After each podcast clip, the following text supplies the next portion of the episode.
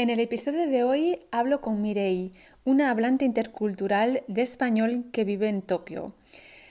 Unos minutos antes de empezar a grabar nuestra conversación, Mirei estaba un poco nerviosa. Me decía que pensaba que su nivel de español no era lo suficientemente bueno para ser grabada, así que desde aquí quiero darle las gracias por haber aceptado el reto de hablar en español en público en el podcast Sé que no es fácil cuando sientes que no dominas el idioma, cuando no es tu idioma nativo, pero son retos como este los que te van a ayudar a salir de tu zona de confort y te van a dar más confianza para afrontar situaciones donde tienes que hablar en español. Mirei lo ha hecho fenomenal. Hemos conversado sobre convivir con alguien de otra cultura, de otro país, Hemos intercambiado impresiones sobre algunas costumbres japonesas y españolas y también hemos hablado de la comunicación intercultural en el ámbito profesional.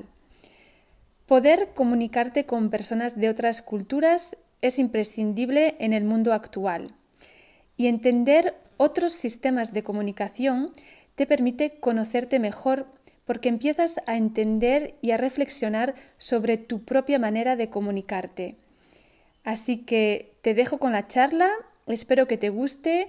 Te recuerdo que si estás suscrito a mi comunidad, también recibes algunos ejercicios complementarios por email para poder entender mejor la conversación.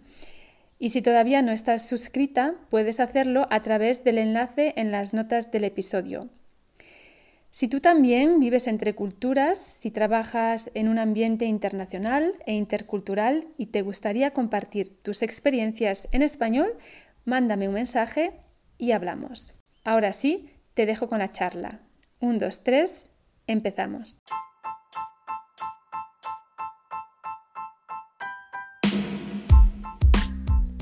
Te doy la bienvenida a Como pez en el agua, un podcast para destapar y despertar esa parte de ti que quiere vivir y vibrar en español.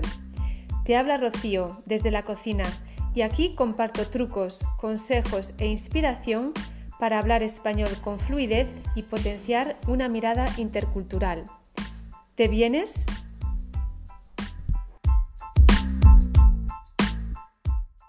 Eh, soy Mirei, soy japonesa y vivo en Tokio.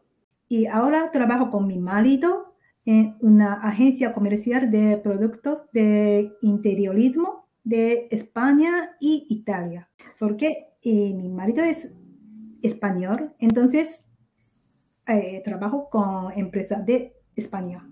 Muy bien. Y tú, eh, bueno, estáis en Tokio, pero tú eres de, de, otro, de otro lugar de Japón, ¿verdad? ¿Dónde naciste? Sí, sí, sí. Soy de Ehime, eh, donde está al suroeste de Osaka. Ah, vale, muy bien. ¿Y cuántos años hace que vives en Tokio? Yo llevo viviendo aquí casi 20 años. 20 años, ajá. sí, muy largo, ¿no? sí, muy bien, Mirei. Pues em, me gusta empezar las entrevistas, ¿no? Un poco para ver cuál es tu cóctel lingüístico, qué idiomas usas a, diario y en qué contextos, ¿no? Por ejemplo, en tu caso, ¿cuáles son los idiomas que usas a diario? Sí, yo hablo japonés, un poco de español y inglés. Eh, pero en trabajo yo uso español y inglés casi todos los días, pero solo en email. Mm. Escribir es más fácil que hablar. Ajá, sí. sí. Tienes más tiempo para pensar ¿no? en lo que quieres decir. Eh, y puedo usar diccionario. Mm, vale. ¿Y en casa? ¿Con, con tu marido? Sí, eh, mi marido habla japonés muy bien, mm. entonces creo que 60 o 70% japonés y 3% en español. 30% en español, ¿no? Sí. Sí. os habéis acostumbrado a comunicar en, en japonés? ¿Comunicáis mejor en japonés? Sí, para mí todavía sí. Todavía sí. sí. Muy bien. Bueno, y em, entonces la razón por la que tú empezaste a estudiar español es porque eh, tu marido es eh, español. ¿Esa es la razón principal? Sí, sí, sí, claro. Eh, pero mi marido habla japonés muy bien, pero su familia de España mm, no habla japonés, claro. Mm. Y mi inglés tampoco bien. Entonces, eh, yo quiero aprender español más y quiero comunicar con ellos. Mm. Para ti, ¿cuáles han sido las, em, las mayores dificultades del español? ¿O mm, cuáles son todavía? Todo, todavía todo. Todo, es difícil. Pero el, el, inglés te ayuda, ¿verdad?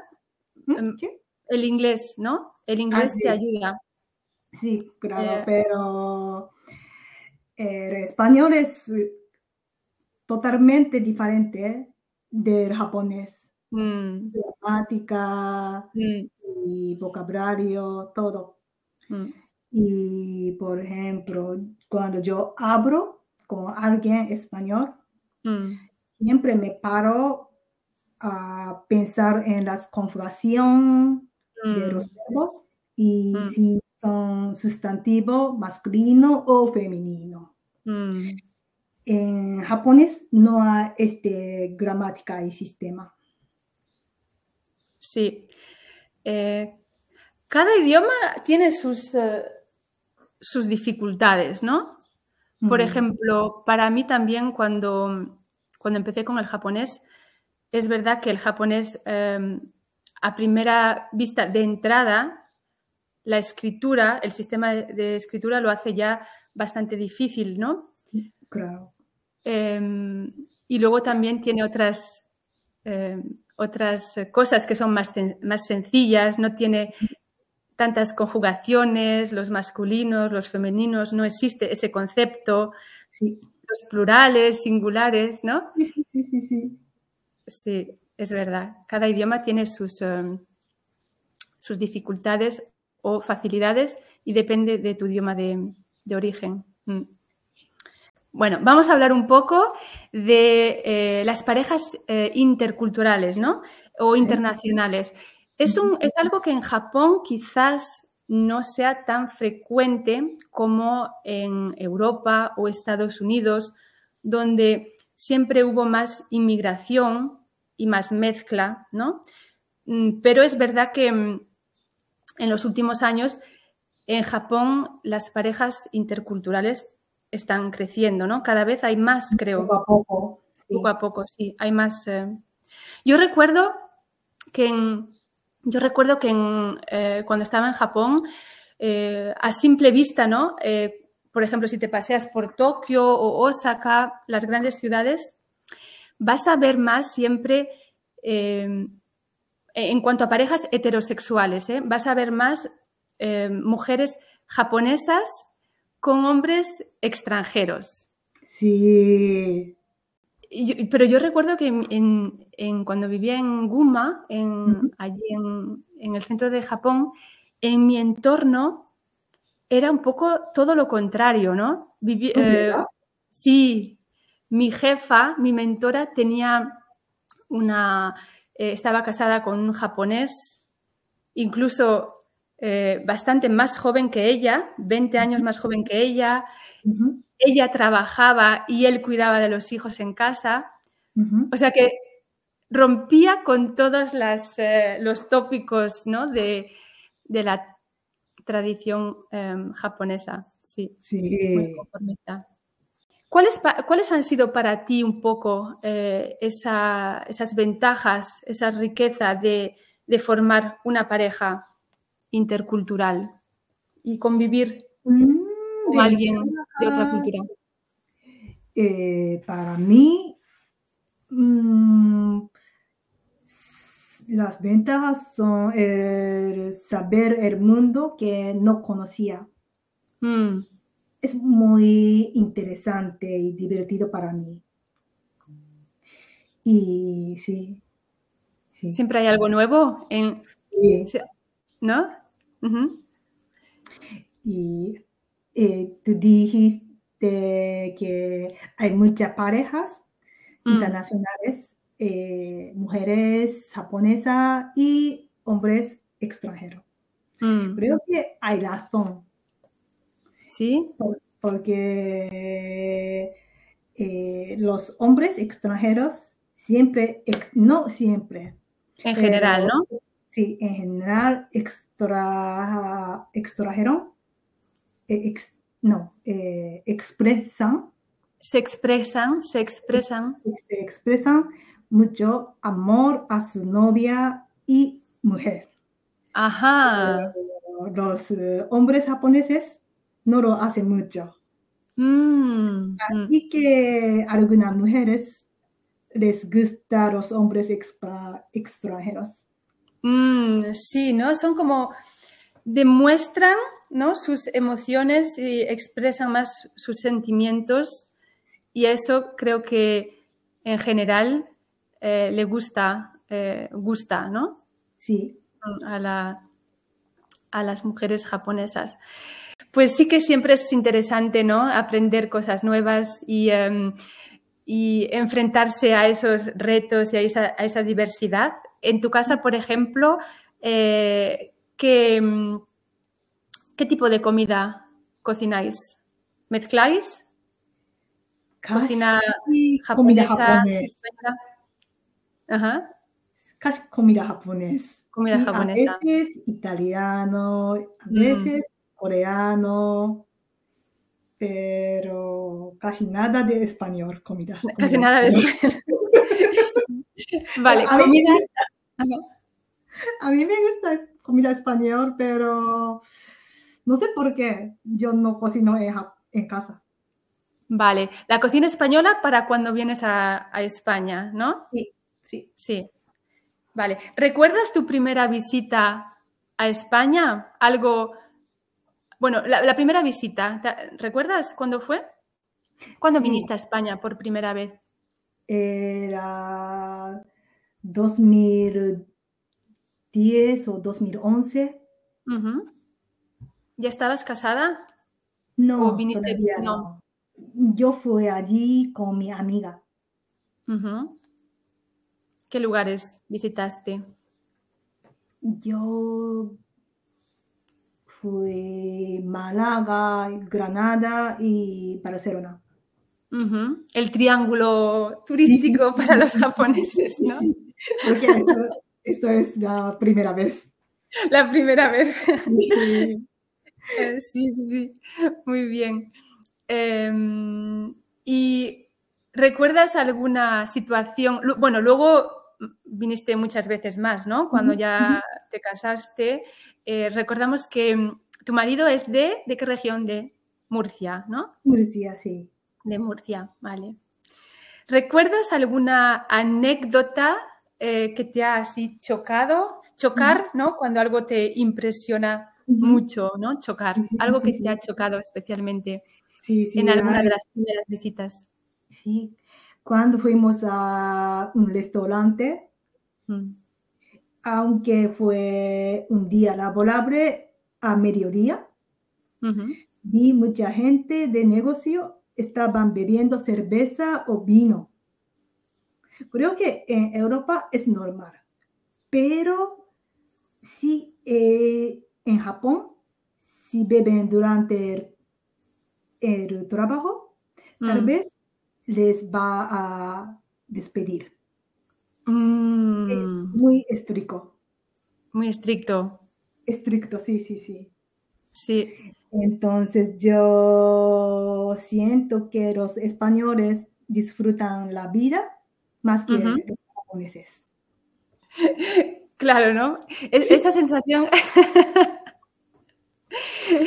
te, te chocó, bueno, te chocó el hecho de que estuviesen tomando alcohol o de que, mm, de que la, comida se alargaba y era más una ocasión para eh, charlar y disfrutar. Sí. ¿Los dos? Los dos.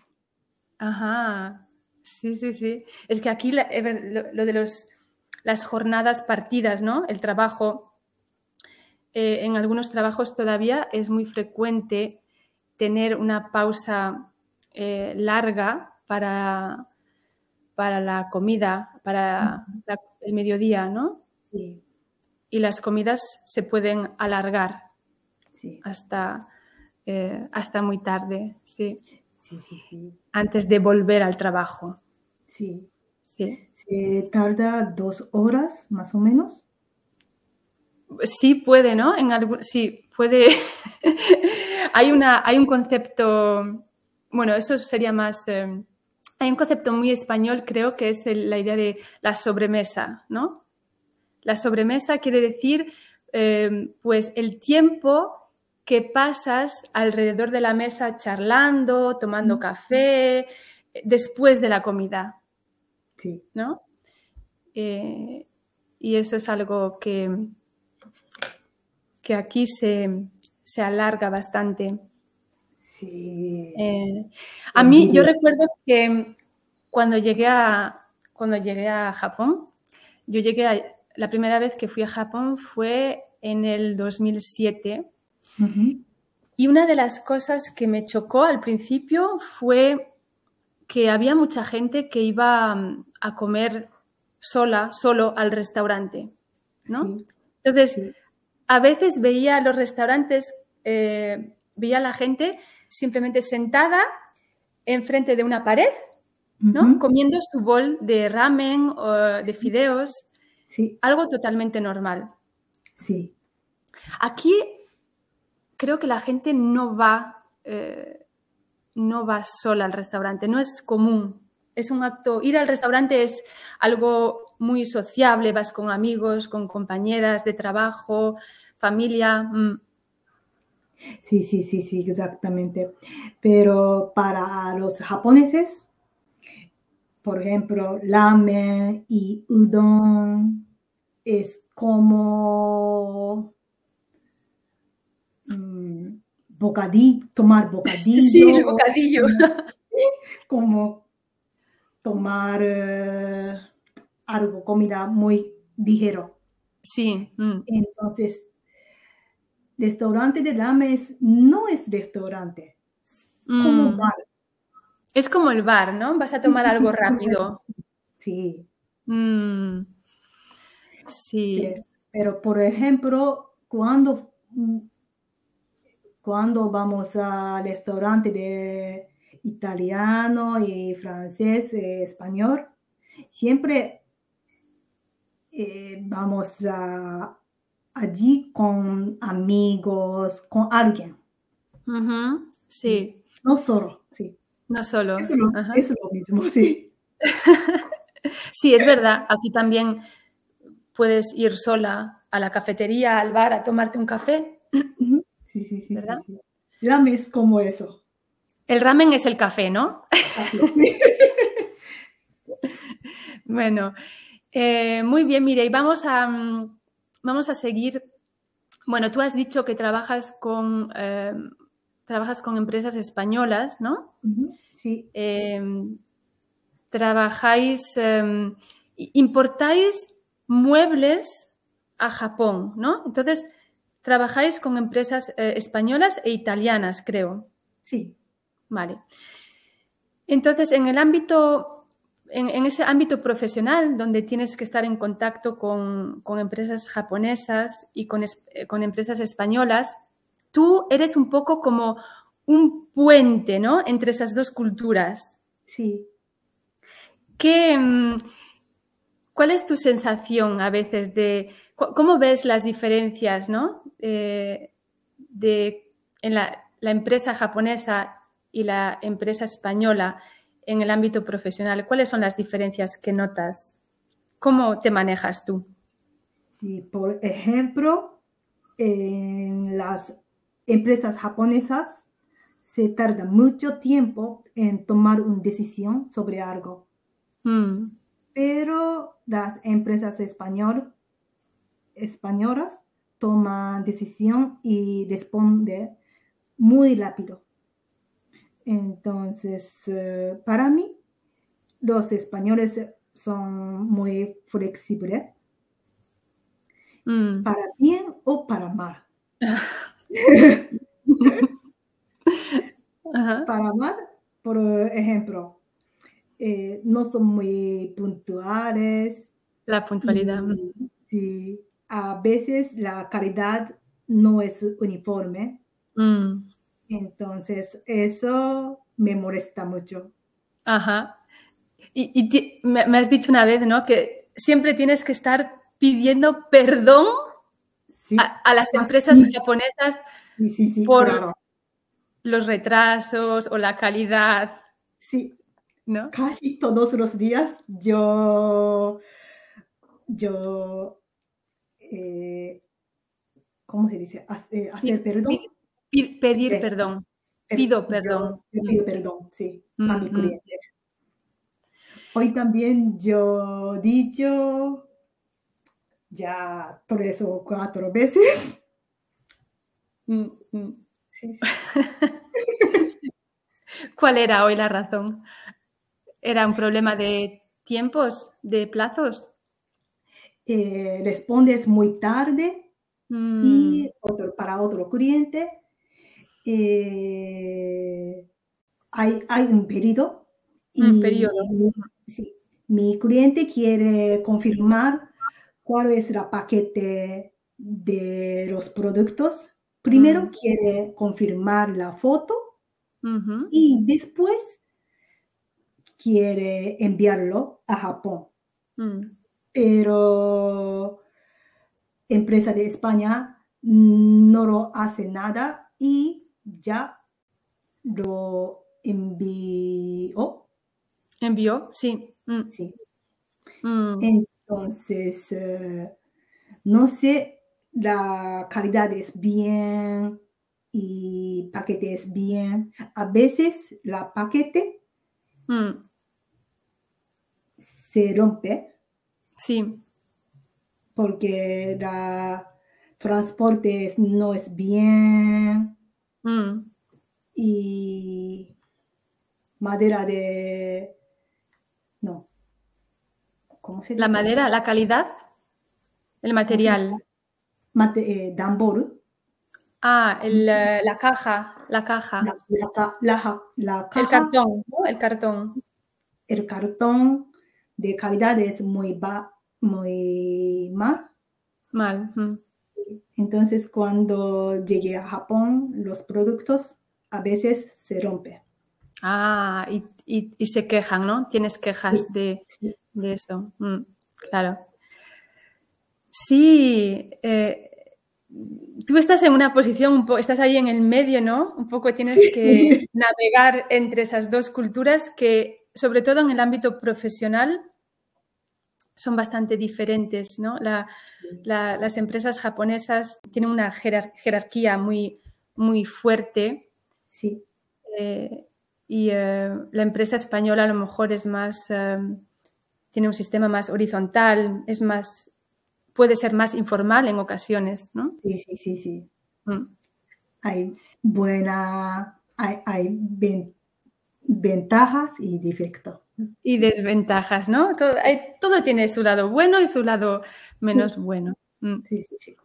Bueno, pues muy bien, Mirei. eh, antes de, de cerrar el podcast de hoy, el episodio de hoy, eh, ¿tienes proyectos de, de vivir en España algún día? Ahora estáis, estáis en Japón. Eh, ¿Pensáis, os gustaría algún día ir a vivir a, a Murcia o a España? Sí, yo y mi marido estamos pensando en mudar a Murcia Sí. en cinco o seis años, porque ahora nosotros eh, embarazados. Bonito. Y- Estáis, estamos embarazados o Eh, estamos sí. embarazadas. Sí, entonces quiero creerle eh, en España. Ah, es, ¿preferís criar al, al bebé, a la bebé en España? Sí, interesante, ¿por qué? porque solo si, si nosotros no tenemos bebé, Mm, yo quiero vivir en Japón, porque a mí me gusta comida japonesa y cultura de japonesa, sí, el estilo de vida, ¿no? sí.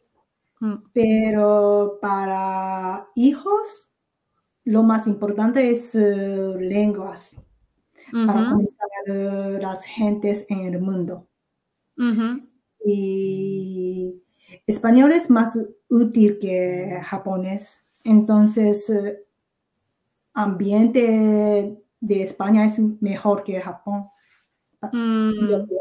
¿cre- ¿Crees que aquí estaría más abierto a otras, Sí, a otros idiomas? Eh, sí, sí, sí, sí, sí. mm, muy bien. Bueno, pues espero verte aquí entonces.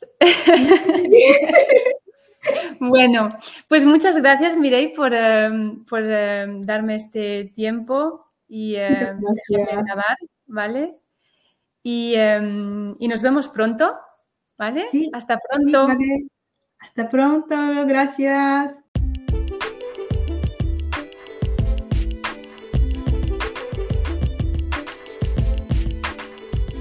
Hasta aquí ha llegado el episodio de hoy. Gracias por escucharme y espero que te haya gustado. Si tú también quieres compartir tu experiencia de vida como hablante de español intercultural que vive entre culturas, te invito a contactarme para participar en el podcast. Te dejo mi email en las notas de este episodio.